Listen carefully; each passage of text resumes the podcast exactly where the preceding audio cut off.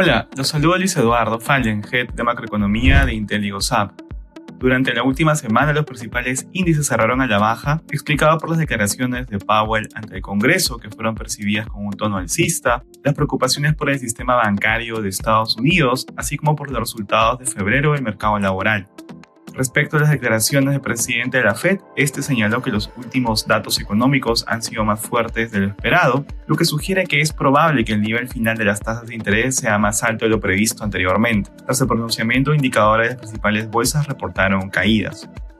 Respecto al sistema financiero, el Silicon Valley Bank, un prestamista tecnológico, quebró luego de realizar una venta de títulos por 21 mil millones de dólares, compuesta principalmente por bonos del Tesoro de Estados Unidos, con una pérdida de 1.8 millones de dólares. El Silicon Valley Bank se vio en la necesidad de realizar dicha operación por falta de liquidez y a la contracción de la demanda de financiamiento producto del aumento de las tasas de interés.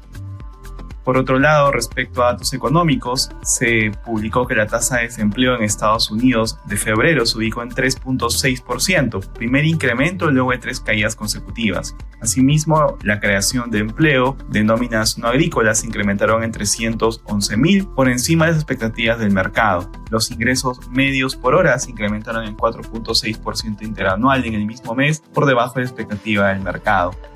En eurozona, la presidenta del Banco Central Europeo dijo que es muy probable que la institución que preside suba más las tasas de interés, ya que la inflación es un monstruo al que se tiene que golpear en la cabeza y que no buscaba romper la economía con los aumentos.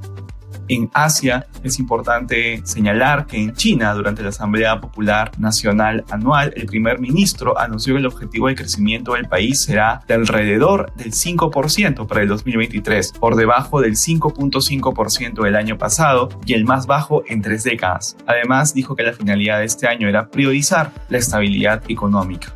Gracias por escucharnos. Si tuviera alguna consulta, no duden en contactarnos.